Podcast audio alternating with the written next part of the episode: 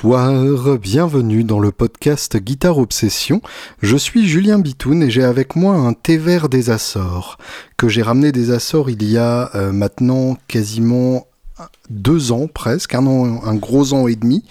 Et euh, bah, le thé est toujours bon, hein. c'est ça qui est bien avec le thé, c'est que ça peut faire un souvenir qui dure. Et du coup, je fais durer ma boîte de thé vert le plus longtemps possible. Et là, donc, sous vos oreilles ébahies, je m'en vais descendre du thé brûlant dans ma gorge. J'espère que tout va bien pour vous. De mon côté, la vie est belle. On est en pleine installation des salauds, donc un complexe dans le 13e métro national, auquel vous trouverez un barbeur, c'est-à-dire un barbier coiffeur pour hommes, et un salon de tatouage au rez-de-chaussée, et au sous-sol, donc je serai le roi des sous-sols, le roi des enfers, le roi des souterrains de mon royaume sous terre, et ce sera donc le studio des salauds, un petit studio donc dans une cave voûtée euh, avec des très belles pierres dans laquelle euh, j'installerai donc euh, le matos le mieux adapté pour enregistrer des guitares avec le meilleur son possible. Évidemment, ce sera spécialisé guitare, vous connaissez mes goûts, mais il y aura aussi évidemment possibilité d'enregistrer des voix, des basses, même des batteries ou des acoustiques. Et le tout pour un prix qui sera clairement annoncé d'entrée. Il n'y aura pas de devis à la tête du client et euh, en profitant effectivement de mes connaissances là-dessus, en toute immodestie. Donc voilà, ce sera l'occasion de, présenter euh, une nouvelle forme de studio, un nouveau modèle de studio. Je dirais pas un nouveau concept parce que euh, le, terme de nouveau concept est toujours un peu chiant quand il s'agit d'un truc qui existe forcément déjà ailleurs. Mais en tout cas, voilà, dans la même journée, vous pourrez vous faire tatouer le nom de votre album, vous faire ratiboiser la barbe pour la photo de la pochette et enregistrer l'album en question si vous êtes très rapide. Donc voilà, ce sera euh, probablement euh, quelque chose d'assez chouette et à suivre de près, en espérant de tout cœur que le concept prenne et que euh, je sois appelé à faire ça de plus en plus souvent à l'avenir. En parallèle de ça, la chute de Gibson continue. Gibson s'est placé donc sous la protection du fameux article 11, l'article donc sur la banqueroute aux États-Unis. Et euh, en l'occurrence, donc, euh, j'ai trouvé ça magnifique euh, comme ils essayaient de, justifier ça sur leur Instagram, avec toujours ce côté très fier de, Gibson, même dans une situation qui paraît quand même un peu craignos en termes de, euh, de, PR, enfin en termes de marketing et de relations publiques. Euh, Gibson filed yesterday to reorganize under Chapter 11 of the US Bankruptcy Code. Donc Gibson a demandé hier à être réorganisé sous la protection du chapitre 11 de, du code de la banqueroute américaine. Cela ne veut pas dire, avec note en capital, que Gibson euh, is going out of business, donc que Gibson disparaît. Ça veut dire qu'il réorganise son business pour se focaliser sur les guitares et les instruments musicaux pour devenir une euh, entreprise plus forte euh, dans le processus. Euh, restez donc rassurés, il n'y aura pas de changement à nos garanties et à nos politiques de retour. Et nous construisons toujours, nous vendons toujours et nous envoyons toujours les guitares les plus iconiques du monde. Notre relation avec vous est importante et euh, nous sommes excités de ce que le futur nous réserve. Oui, alors on peut voir ça comme ça c'est quand même pas un très bon signe de santé euh, financière, quand même, l'article 11. Et donc euh, Gibson de, euh, de, présenter ça de manière légère avec le hashtag It Goes to 11, donc euh, à, faire un rapport entre l'article 11 du code de la banqueroute et la fameuse réplique de Nigel Tufnell dans euh, Spinal Tap, It Goes to 11, donc le fameux Marshall qui va jusqu'à 11, le fameux Marshall modifié dont les boutons vont jusqu'à 11 au lieu de 10. oui, effectivement, c'est une manière de rester rock en présentant ça. en même temps, effectivement, il y a de quoi s'inquiéter sur, euh, sur l'avenir de la boîte. Euh, il est tout à fait possible effectivement que la manœuvre réussisse, autrement dit que euh, Gibson arrive à se débarrasser de son département audio, le côté audio grand public et Philips notamment, qui leur a coûté si cher et qu'ils ne savent pas gérer pour leur rapporter des sous. Donc effectivement, ça c'est normal que ça leur pèse et qu'ils cherchent à, à, s'alléger en, laissant tomber ce côté-là. et euh, surtout qu'ils arrivent à se débarrasser de Juskevich, qui est, euh, qui est l'homme qui les a menés dans le mur et qui est clairement responsable de cette situation. Euh, dans d'autres boîtes, on pourrait dire que les torts sont partagés. Là, en l'occurrence, Juskevich avait une gestion tellement personnelle et tellement non partagée dans son pouvoir qui paraît difficile d'accuser qui que ce soit d'autre, à part la passivité des gens qui bossaient avec lui, mais à qui il ne laissait pas vraiment d'autre choix que cette passivité dans, l'attitude. Donc effectivement, Juskevich sautera forcément euh, avec l'article 11, après avoir euh, par qui ça va être récupéré, qui va gérer tout ça, qui mettra suffisamment d'argent pour euh, rembourser la dette est-ce que cette dette sera annulée? Enfin, c'est beaucoup de questions euh, dans lesquelles je ne m'aventurerai pas, faute de connaissances en loi de banqueroute américaine. Une chose est sûre, c'est que euh, ça va être compliqué de redresser la barre. Euh, il y a effectivement un nom historique Gibson qui est indéniable, sauf que un nom ne suffit pas. Il faut des bonnes guitares, il faut une bonne politique commerciale, il faut une bonne politique après-vente aussi, qui est au moins aussi importante que la politique commerciale. Donc euh, tout ça, ce sera des, des, choses très compliquées à mettre en place à partir du moment où il y a de solides réflexes dans l'autre sens qui ont été installés chez Gibson. Et donc, euh, ça veut dire une restructuration de fond en comble. Euh, ça veut dire probablement pas mal d'artisans sur le carreau aussi. Euh, ce qui, aux États-Unis, peut être un truc intéressant à suivre, au-delà évidemment de la misère sociale que ça risque de susciter pour beaucoup, étant donné que euh, quand on se fait virer aux États-Unis, on n'est pas du tout protégé comme en France. Euh, mais ça peut vouloir dire que certains luthiers de grand talent vont se lancer en solo. Donc, à voir, ça peut être effectivement intéressant à suivre. Euh, puisque euh, bah, ça veut dire qu'effectivement, il y aura forcément euh, des, gens dans la nature qui jusque-là ont fait preuve d'un talent assez impressionnant, notamment au custom shop de Gibson. D'ailleurs, je crois qu'il y a déjà des, builders de chez Gibson qui se sont fait virer du custom shop, et donc ça voudra forcément dire qu'il y en a des nouveaux, qu'il y en a des nouveaux indépendants dans la nature. Donc euh, ça promet des, boîtes euh, boutiques euh, qui ne sont pas prêtes de disparaître. Donc voilà, Joe Bonamassa aurait fait une proposition pour reprendre la boîte. C'est une rumeur, lui-même n'a pas confirmé ou infirmé. Il a juste posté euh, des photos de, ses nouvelles euh, Epiphone signatures. Décidément, donc, entre la Firebird, euh, les différentes Gibson, la Flying V et ses 355, 345 ou 335, je ne sais plus. je crois que c'était 55. En tout cas, ça fait un sacré paquet de signatures chez Epiphone pour, pour Bonamassa. Euh, de là à se demander si justement euh, il n'était pas déjà en train d'essayer de sauver la boîte avant qu'elle coule et que euh, c'est pas impossible qu'il continue comme ça, c'est pas irréaliste.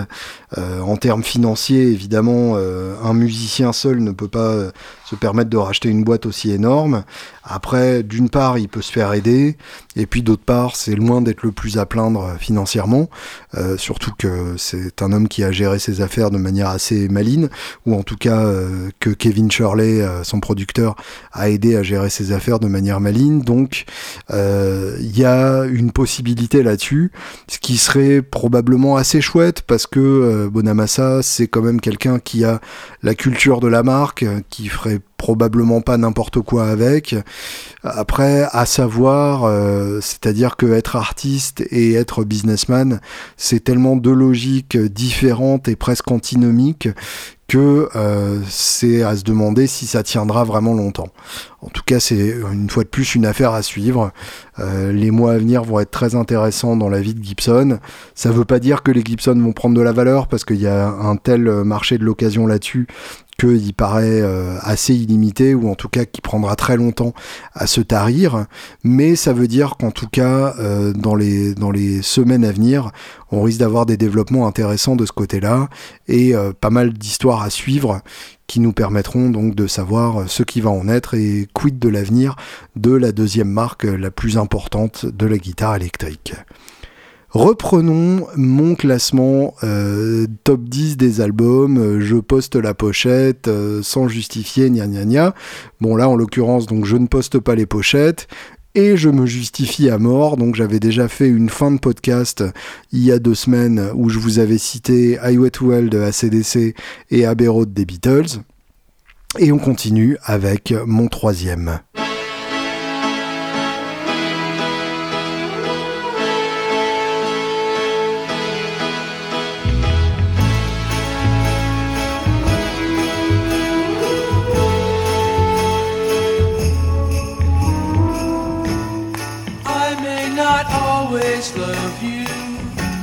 But long as there are stars above you, you never need to doubt it. I'll make you so sure about it. God only knows what I'd be without you. If you should ever leave me, well, life will still go on, believe me. The world could show nothing to me. So what good would living do me?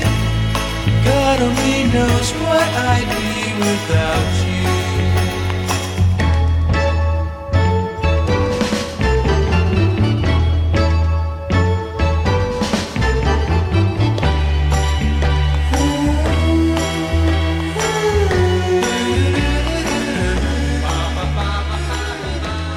Et oui, l'inévitable Pet Sounds, l'album de pop parfait, l'album qui d'un bout à l'autre n'est que douceur et chaleur, vous berce dans un univers parallèle qui est sucré de partout et en même temps avec euh, des zones d'ombre, d'angoisse, de, de, de profondeur. Enfin, c'est incroyable.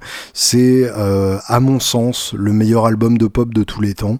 Euh, je dirais même meilleur que Abbey Road, parce que là, pour le coup, il n'y a même pas Sun King. Et voilà, c'est un album qui est bouleversant d'un bout à l'autre.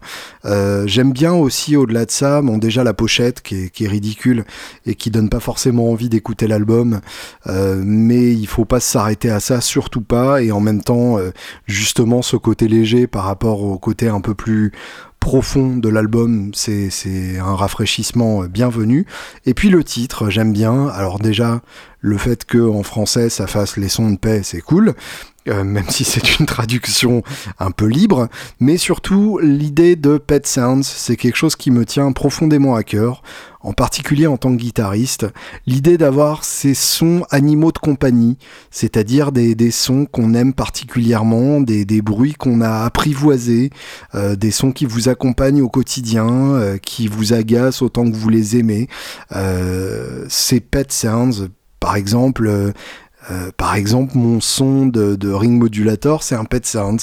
C'est un animal que j'amène de temps en temps et que j'aime bien caresser et, avec qui je joue à, la baballe. Enfin voilà, j'ai des pet sounds comme ça, des, petits sons que j'aime dans ma tête et que je trimballe avec moi. Et euh, j'aime particulièrement ce, titre-là. Pour la petite histoire, c'est un album qui est sorti euh, mi-66, le 16 mai, donc ça fait presque un anniversaire pile euh, s'il était, euh, s'il était sorti en 68 ou qu'on était en 2016. Là, en l'occurrence, c'est pile ses 52 ans, donc c'est hyper nul comme anniversaire. Et c'est euh, le premier album solo de Brian Wilson. donc pour vous expliquer un peu l'histoire derrière, les Beach Boys, donc c'est la fratrie Wilson. Carl Wilson donc qui est à la guitare, Dennis Wilson qui est à la batterie et Brian Wilson qui est à la basse. Euh, avec euh, les ajouts donc Al Jardine, euh, Bruce Johnson et Mike Love à cette époque-là. Et en l'occurrence, donc Brian Wilson est le plus atteint des frères, c'est-à-dire qu'il n'est jamais vraiment redescendu de ses tripes au LSD et qu'il a peur de prendre l'avion. Et du coup, les deux rassemblés, ça fait que les autres Beach Boys euh, font des tournées pendant que lui reste en studio. Autrement dit, euh, le reste du groupe part sur scène représenter leur musique, en particulier leurs premiers albums les plus simples à jouer sur scène, pendant que euh, en studio, Brian Wilson concocte des symphonies pop absolument parfaites et absolument impossibles à reproduire correctement sur scène, surtout à l'époque, ce qui fait qu'il y a une dichotomie de plus en plus grande entre le Beach Boys du studio et le Beach Boys de la scène. Et euh, le Beach Boys du studio se fait donc sans les autres Beach Boys euh, à, la position instrumentale. autrement dit, les instruments sont tous enregistrés par des musiciens de session, ce qu'on appelle la fameuse Wrecking Crew, donc les, musiciens de studio de Los Angeles euh, qui ont joué sur à peu près tous les albums qui étaient dans le top 40 euh, des années 60 et 70. On les entend chez euh, Simon Garfunkel, on les entend chez euh, Nancy Sinatra, bref, on les entend chez absolument tout le monde. Parmi les plus connus du Wrecking Crew, il y a Glenn Campbell, dont je vous ai déjà parlé, à la guitare. Il y a le fameux batteur Hal Blaine, qui est absolument bouleversant. Euh, il y a aussi euh, l'irremplaçable bassiste Carol Kay, euh, qui est une bassiste au son incroyable. Bref, euh, Tommy Tedesco aussi à la guitare, qui est hyper important. Euh, bref, plein de monde et donc des musiciens à qui Brian Wilson donc dictait leur partie instrumentale en les chantant tout simplement parce que Brian Wilson ne savait pas faire de partition, et du coup, euh, il était obligé de décrire partie par partie ce que les musiciens devaient jouer, ce qui n'était forcément pas très pratique, mais euh, permettait à Wilson de laisser libre cours à son inspiration du moment. Et euh, il y a un coffret qui est sorti là-dessus, qui s'appelle les Pet Sound Sessions, tout simplement, dans lequel il y a, je crois, 4 CD ou quelque chose comme ça. C'est que des chutes de studio, et on entend à quel point Brian Wilson était ultra pointilleux sur les arrangements de Pet Sounds chaque ligne de chaque instrument devait être jouée avec la bonne intention, le bon rythme, la bonne légèreté. Enfin, c'est carrément hallucinant de minutie euh, et d'orfèvrerie. Et résultat, donc, on a des titres pour lesquels il y a carrément une centaine de prises qui a été faite. Euh, d'autant plus que euh, c'est des prises qui étaient faites en vrai live, c'est-à-dire avec une trentaine de musiciens dans le studio, avec les cordes, avec des cuivres, avec le batteur et les guitaristes à côté. Donc évidemment, si l'un d'eux faisait une approximation, Brian Wilson l'entendait immédiatement et la prise était bonne à refaire, même s'ils étaient arrivés à la fin du morceau. Donc euh, c'est un travail absolument titanesque et en même temps le résultat en valait euh, largement la peine. Donc les autres Beach Boys en fait sont revenus de tournée et ont eu le rôle donc de chanteurs de studio, c'est-à-dire qu'ils ont juste apporté leur voix à de la musique qui existait déjà et qui était l'œuvre intégrale de Brian Wilson.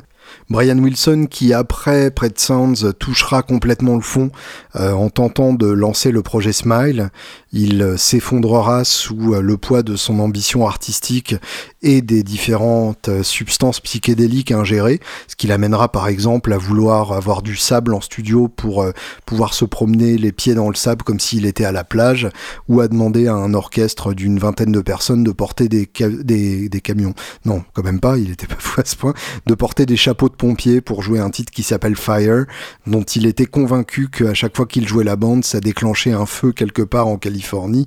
Enfin, c'est vous dire à quel point l'homme est allé loin. Euh, Pet Sounds était annoncé déjà dans un titre des Beach Boys qui est California Girls, qui est vraiment un titre absolument sublime et qui est le premier de ce genre-là euh, chez les Beach Boys. Il y avait In My Room aussi qui était déjà un, indicateur avant, mais Pet Sounds c'est vraiment euh, le, sommet de cette logique-là. Et c'est vraiment des titres parfaits d'un bout à l'autre.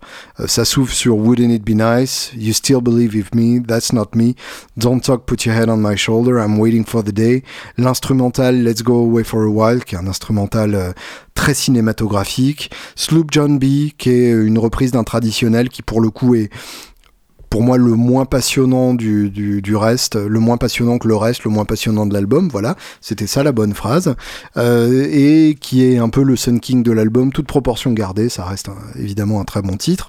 Euh, God Only Knows qui ouvre la deuxième face, qui est euh, ce que McCartney a décrit comme la plus belle chanson pop de tous les temps. Je ne peux que lui donner raison, c'est d'ailleurs pour ça que j'ai choisi de vous passer ça en intro de ce choix d'album. I know there's an answer here today. Uh, I just wasn't made for these times. Um, Pet Sounds, qui est là encore un, autre instrumental, là encore euh, très très cinématographique et très surf, et Caroline No qui qui clôt l'album avec des bruits de chiens qui courent après un train. Enfin c'est voilà, c'est sublime, c'est un des plus beaux albums de tous les temps. Et si vous ne connaissez pas Pet Sounds, prenez une heure entière Enfin, l'album dure 35 minutes, donc prenez 35 minutes, mais vraiment entières, sans Instagram, sans Facebook et sans masturbation incessante. Et profitez-en pour écouter cet album d'un bout à l'autre et vraiment profiter de l'expérience que Brian Wilson a fabriquée pour nous. Pet Sounds, donc c'était mon troisième album. Le quatrième album, eh bien, le voici.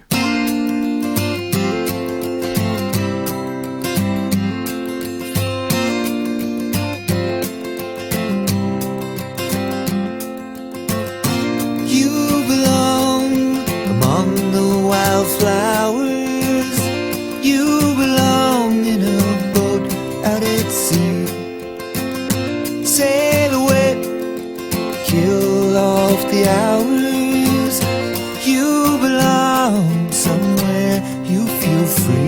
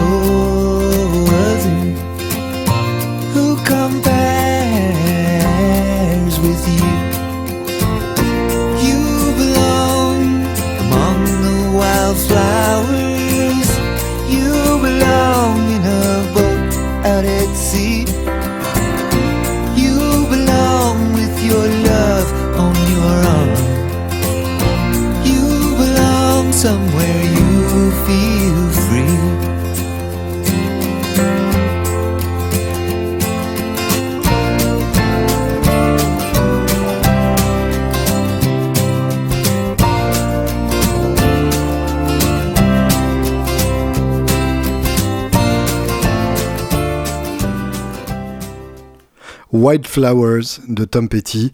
Si vous avez écouté mon épisode hommage à Tom Petty, qui était un double épisode d'ailleurs à, l'occasion de sa disparition, euh, vous savez à quel point White Flowers est un album qui m'est cher, un album qui a énormément compté pour moi, qui a été là pour moi à des moments euh, que j'aurais moins bien supporté si cet album n'avait pas été là et euh, qui m'a ouvert les yeux à beaucoup de choses qui m'a montré euh, ce que pouvait être l'excellence en écriture folk rock. Enfin bref, c'est un album bouleversant, sorti en 94 et produit par Rick Rubin donc rien que pour ça, euh, c'était un album qui méritait que j'y prête attention. Et donc c'est le premier album entier de Petty avec Robin. Avant ça, ils avaient fait un titre euh, qui aurait dû euh, probablement, qui avait dû probablement servir de, test, qui était Mary Jane's Last Dance, qui est issu donc des, des premières séances de Petty avec Robin. Et là donc c'est Tom Petty solo pas avec les Heartbreakers, même si évidemment, euh, quand on a des musiciens aussi fabuleux que les Heartbreakers, on les appelle même quand on fait son album solo. Autrement dit, il y a Mike Campbell à la deuxième guitare, il y a Ben Montench au clavier, il y a Howie Epstein à la basse, même si Petty joue certaines basses lui-même, puisque c'était son instrument d'origine à l'époque du groupe Mudcrutch, qui était son premier groupe, déjà avec Mike Campbell et Ben Montench, et euh, Steve Ferron à la batterie, puisque Steve Ferron, euh, à l'époque, était le batteur notamment euh, de, Clapton et de l'Average White Band, mais surtout, c'est le futur remplaçant de Stan Lynch. Stan Lynch, donc le batteur historique des Heartbreakers, qui euh, se fait virer juste après Mary Jane's Last Dance. Donc c'est le c'est le dernier titre qu'il a enregistré avec eux. Le, le titre est d'ailleurs assez clair là-dessus, la, la, dernière danse de, de Marie Jeanne, même si c'était probablement pas intentionnel. Et euh, Steve Ferron donc est euh, batteur de studio à l'époque où il joue sur Wildflowers. Euh, Petty d'ailleurs, comme je vous l'avais déjà dit, avait proposé le poste à Dave Grohl avant de le proposer à Ferron. Mais il faut dire que quand on entend la performance de Ferron là-dessus, euh, c'est difficile d'imaginer que Petty a longtemps hésité avant de lui proposer le poste. On a Ringo Starr qui fait une apparition à la batterie sur To Find a Friend. Et comme tout est dans tout et inversement, Carl Wilson, le guitariste des Beach Boys, donc fait les chœurs sur Honeybee. Donc autant vous dire que euh, il y avait un lien direct avec l'album précédent et ça c'est la preuve d'un top 10 bien construit. Donc euh, White Flowers qui est un album sublime d'un bout à l'autre qui est extrêmement varié. Ça c'est un truc qui me plaît beaucoup, c'est que euh, j'aime bien les albums qui se baladent d'un style à l'autre selon les titres où on a des univers très différents d'un titre à l'autre, des arrangements très différents. C'est pour ça que j'aime beaucoup l'album The Last DJ aussi de, de Petty. C'est pour ça que je suis un poil moins amoureux de Full Moon Fever, son premier album solo, qui est pourtant de loin celui qui s'est le plus vendu, qui a eu le succès le plus colossal. Et c'est pour ça donc que j'ai une affection toute particulière pour White Flowers, euh, qui, est, vraiment très variée. Donc White Flowers, l'ouverture qu'on vient d'écouter, c'est de l'art pur folk euh, acoustique avec euh, une voix caressante. You Don't Know How It Feels, c'est une balade bien lourde avec une batterie métronomique qui est effectivement très impressionnante. Time to Move On, c'est du JJ Cale. Euh, you Wreck Me, c'est du gros rock avec le charlet à la croche qui est complètement injouable. It's Good to Be King, c'est encore une balade, mais cette fois-ci bien plus planante, limite psychédélique. Only a Broken Heart, on est euh, dans l'indéfinissable, un espèce d'éther à la Tom Petty. Honeybee, c'est du gros riff dégueulasse avec des paroles de blues. Bref, on a 15 titres comme ça, et aucun titre ne ressemble à aucun autre, et ne ressemble à quelque chose d'existant. C'est vraiment... Euh, c'est un album unique, précieux, rare, et que je vous conseille d'écouter d'un bout à l'autre. C'est un album euh, assez long, surtout par rapport à Pet Sounds, effectivement. Euh, là, en l'occurrence, donc, on est à 62 minutes 48, donc vraiment une bonne heure. Ça s'écoute comme un double album, donc faut faire une petite pause au milieu. Et euh, j'ai hâte justement qu'il sorte la version double album qu'on nous promet depuis un moment, puisque visiblement, comme à son habitude, Rick Rubin a demandé à Petty d'écrire beaucoup plus de chansons que ce qu'ils ont fini par enregistrer. Et du coup, il y a beaucoup de chutes de studio, dont notamment Somewhere Under Heaven, qui est sorti il y a deux ans, qui est apparu il y a deux ans.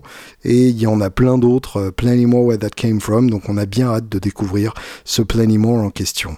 C'était donc mon quatrième album, voici le cinquième, produit justement toujours par Rick Rubin, comme quoi il y a un lien entre chaque album et le suivant. Pour l'instant, euh, après ça s'arrêtera sûrement puisque je ne l'ai pas construit comme ça.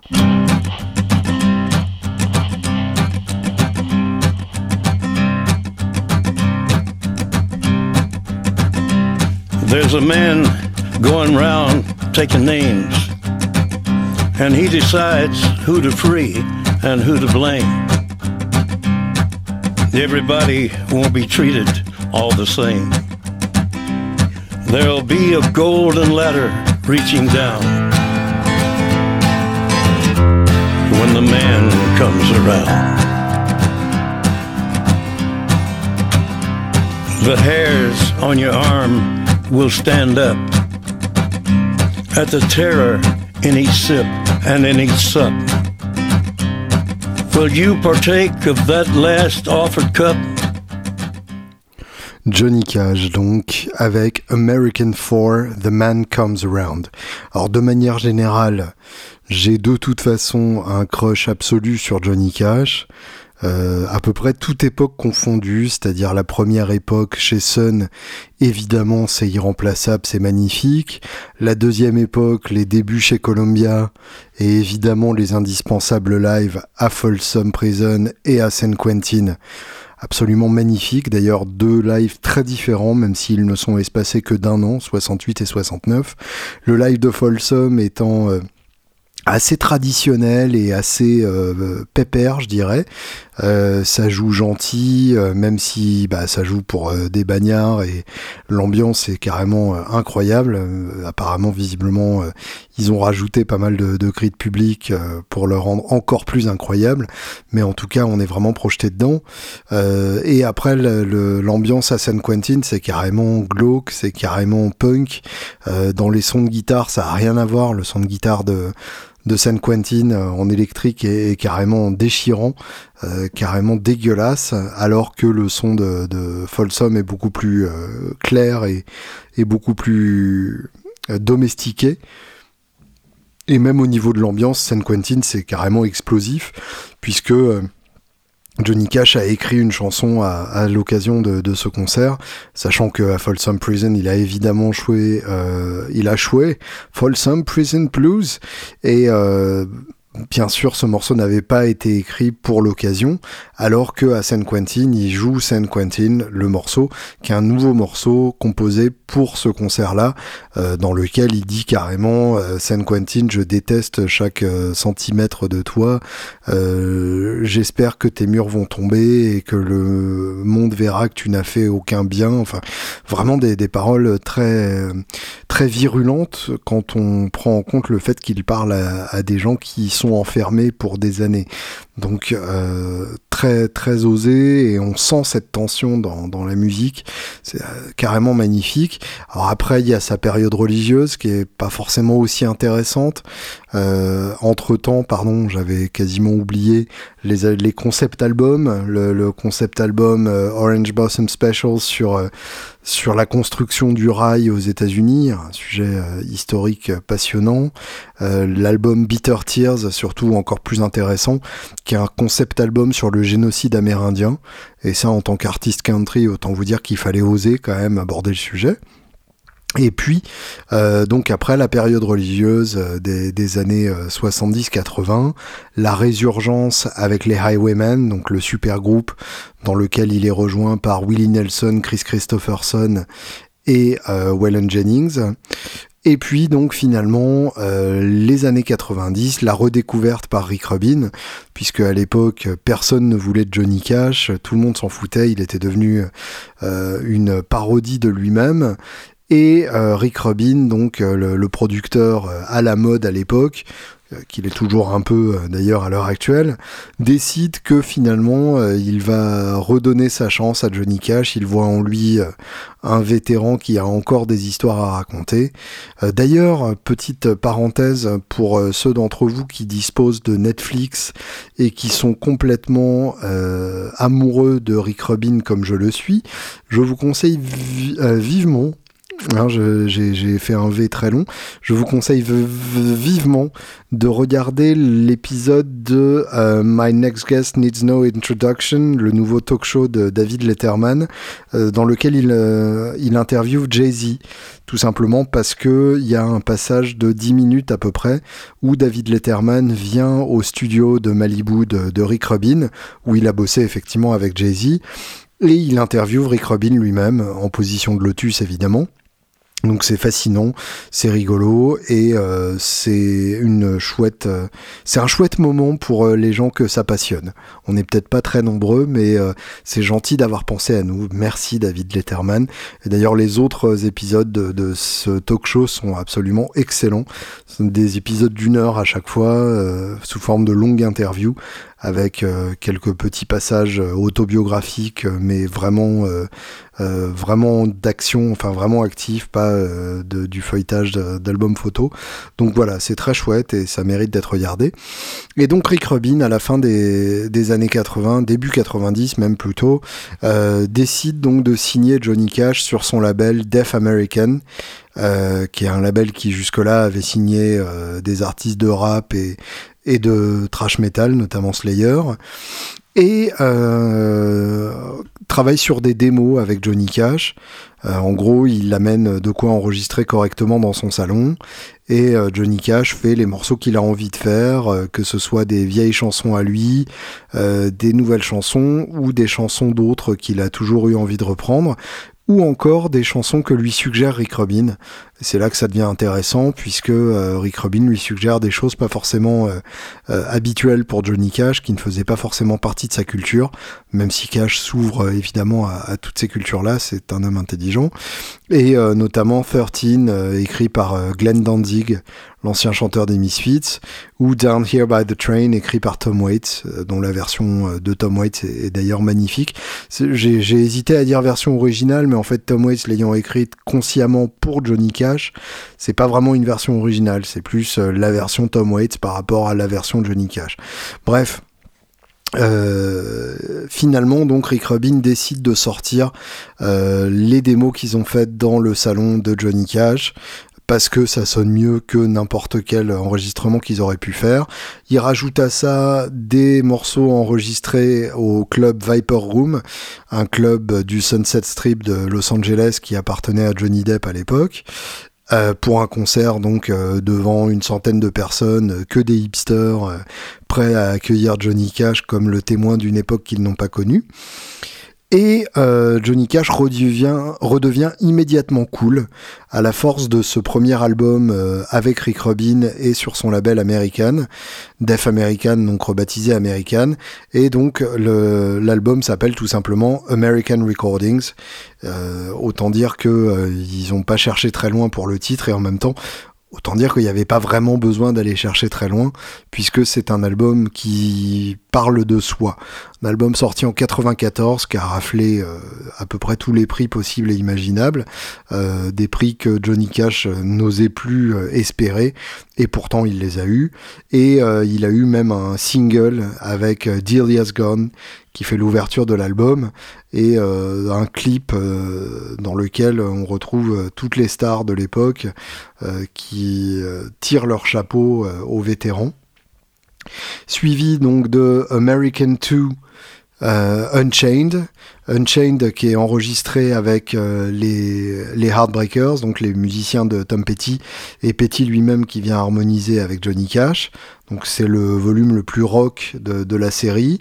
American 3 Solitary Man, qui est très très sombre pour le coup, euh, qui reprend euh, le côté guitare-voix du premier album. Le premier album c'est vraiment strictement une guitare, une voix et aucun autre arrangement.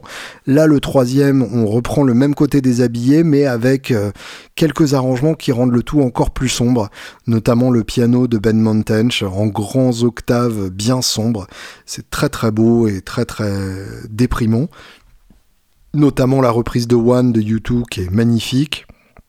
La reprise de euh, I See a Darkness euh, de euh, Bonnie Prince Billy, ou encore la reprise de Mercy Seat de Nick Cave qui est à pleurer tellement c'est beau. Et puis, donc, finalement, American 4, The Man Comes Around, sorti en 2002, euh, sachant que Cash, euh, lui, n'a pas passé l'année, c'est-à-dire qu'il meurt en septembre 2003, donc moins d'un an après la, sortie de l'album, et que euh, pendant cette dernière année, il aura le temps d'enregistrer de quoi remplir deux suites, American 5, 100 Highways et American 6 and No Grave, qui sont aussi d'excellents albums, même si on sent qu'ils sont assemblés à partir de matériel un tout petit peu moins cohérent. Donc là, American For The Man Comes Around, c'est celui que j'ai choisi pour mon classement parce que c'est pour moi le plus intense de la série. C'est le dernier et je pense que Cash euh, le savait probablement. Il y a un côté crépusculaire dans cet album qui donne des frissons dans le dos, euh, jusqu'à la pochette qui est carrément euh, un, un faire-part de décès. Et euh, le choix des morceaux est carrément incroyable. Euh, c'est vraiment euh, à la fois un best-of de, de ce que Johnny Cash peut écrire de mieux avec l'ouverture sur When The Man Comes Around, tout simplement, euh, qui est un, nouveau morceau composé pour le pour l'occasion et qui est absolument bouleversant. C'est ce que je vous ai fait écouter en, ouverture, où on voit Johnny Cash reprendre sa forme habituelle, le pom pom pom pom, mais en version euh, vieillie, en version avec le poids des années dans chaque mot, qui change tout évidemment sur le rendu final. Euh, Give My Love to Rose, une de ses vieilles compositions, un de ses singles de la première époque, qui reprend avec euh, sa voix crépusculaire et chevrotante, euh, une reprise de Bridge Over Troubled Water de Simon Garfunkel en duo avec Fiona Apple, à tomber par terre.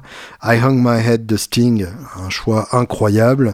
Personal Jesus de Depeche Mode, magnifique. In My Life des Beatles, à tomber par terre. Euh, I'm so lonesome I could, I could cry, la balade classique de Hank Williams, là en duo avec Nick Cave. Bah voilà, dans le genre euh, les, frissons, il y a les frissons. Wichita, Wichita Lineman, euh, écrit par Jimmy Webb et popularisé par Glenn Campbell, qui est pour moi un des plus beaux titres de tous les temps, et là dans, sa version la plus touchante. Et évidemment terminé sur We'll Meet Again, donc le traditionnel et voilà, nous nous retrouverons, je ne sais pas où, je ne sais pas quand, euh, mais tout ce que je sais, c'est que nous nous retrouverons un jour ensoleillé. Enfin, c'est voilà, c'est difficile de ne pas fondre en larmes euh, face à une telle émotion et, ça se ressent dans chaque note de ce putain d'album. Et puis évidemment, il y a en deuxième euh, en deuxième titre Hurt, la reprise de Nine Inch Nails, donc une source complètement inattendue de la part de Johnny Cash. On imagine évidemment euh, amplement suggéré par Rick Rubin, mais le fait que Johnny Cash ait pris la peine de se l'approprier de telle sorte, euh, ça force carrément le respect, puisque euh, bah, c'est un titre qui était pas du tout évident à reprendre. L'original est à la fois très sombre et puis surtout très dissonant. Et là, Johnny Cash arrive à en faire quelque chose de, de plaintif, de profond, de lourd. Enfin, c'est beau, c'est sombre, c'est incroyable. À propos de beau et sombre, voici mon sixième album de mon classement.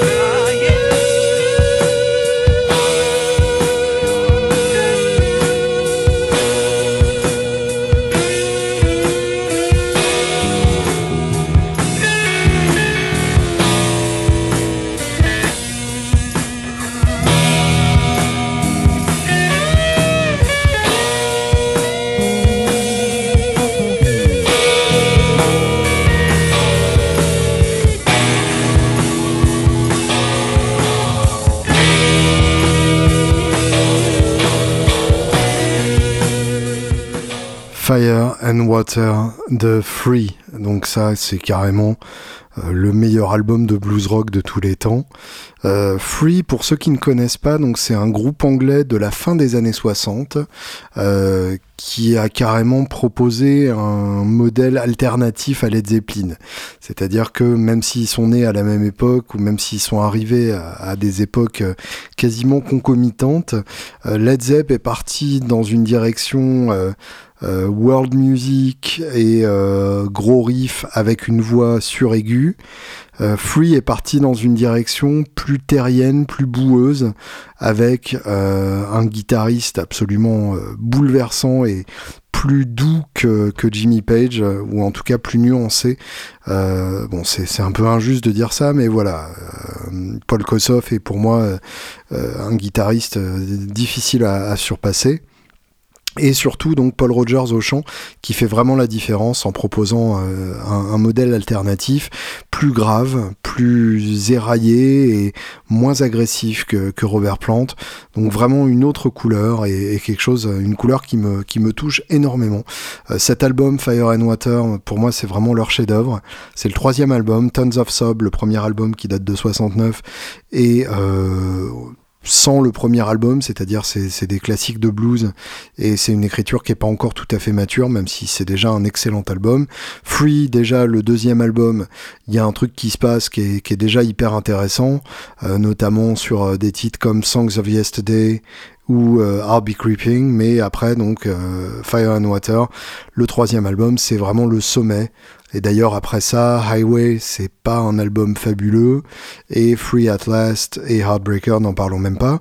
Donc voilà, c'est vraiment euh, l'album à écouter à tout prix si, euh, si vous voulez découvrir euh, Free. Et si vous connaissez déjà, bah vous savez déjà que c'est l'album à écouter. Un album qui date de 1970. Donc le, le line-up de Free, c'est quatre personnes. Et dès que ça devient autre chose, ça n'est plus intéressant.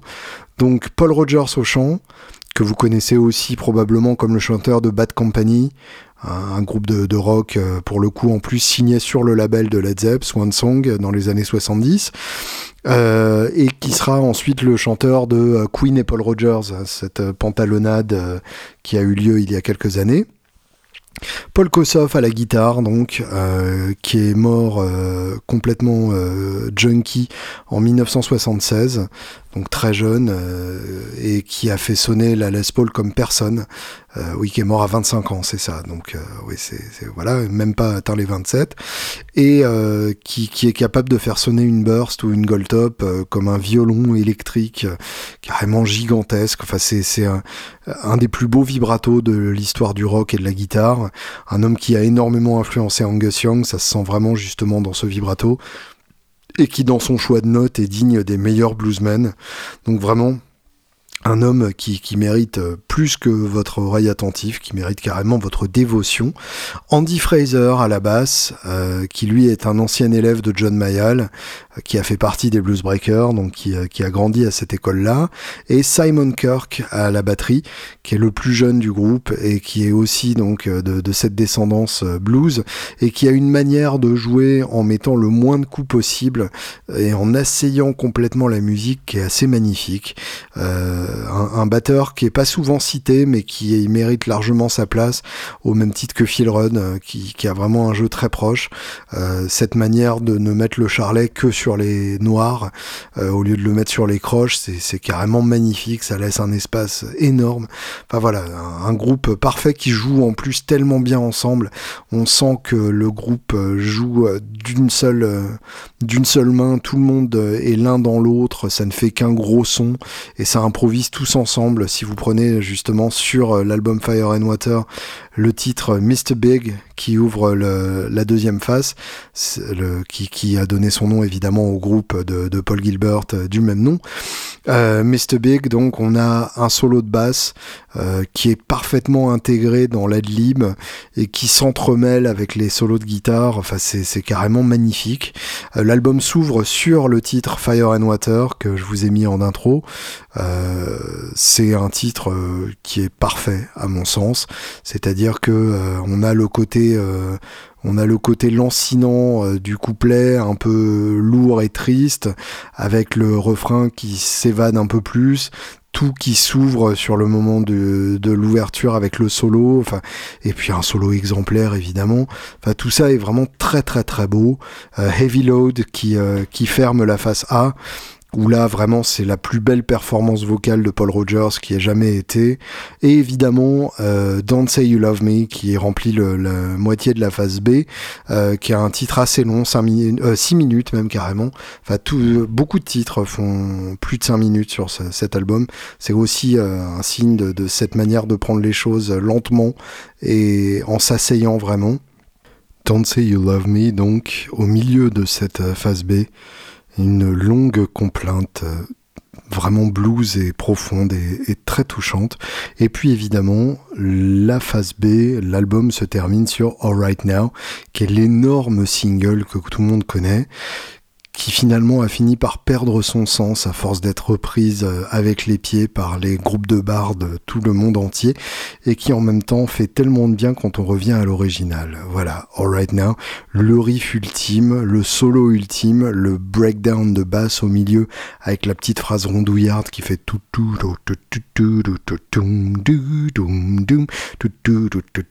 c'est tellement bon qu'on en mangerait. Voilà, bref, cet album est parfait d'un bout à l'autre.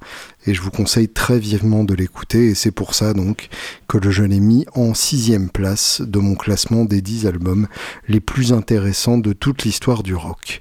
Voilà, je vais vous raconter la deuxième partie de mon classement, les quatre derniers albums lors de euh, notre prochain podcast euh, ensemble. C'est-à-dire que là, pour l'instant, il y aura un podcast interview la semaine prochaine, une interview absolument fascinante et qui me tient tout particulièrement à cœur. Vous comprendrez pourquoi en écoutant la semaine prochaine. Teasing. Et dans deux semaines, donc, je vous révélerai les cinq autres albums de mon classement. Si vous avez suivi, il y en avait déjà six, donc en fait, entre-temps, j'en ai rajouté un et ce sera mes onze albums préférés. Et s'il y en a qui veulent se plaindre, mon adresse mail est à votre disposition, Julien Bitoun, tout attaché à gmail.com. Pour clore cet épisode, je vais vous jouer un peu de guitare sur mon matos actuel qui m'excite au plus haut point. Je ne vous dis rien, je vous détaillerai tout ça justement dans deux semaines en ouverture du prochain podcast avant de vous révéler les cinq derniers albums de mon classement des 11 albums des 10 albums que j'aime le plus au monde si on devait en choisir que 11 parmi les 10. Bonne semaine à toutes.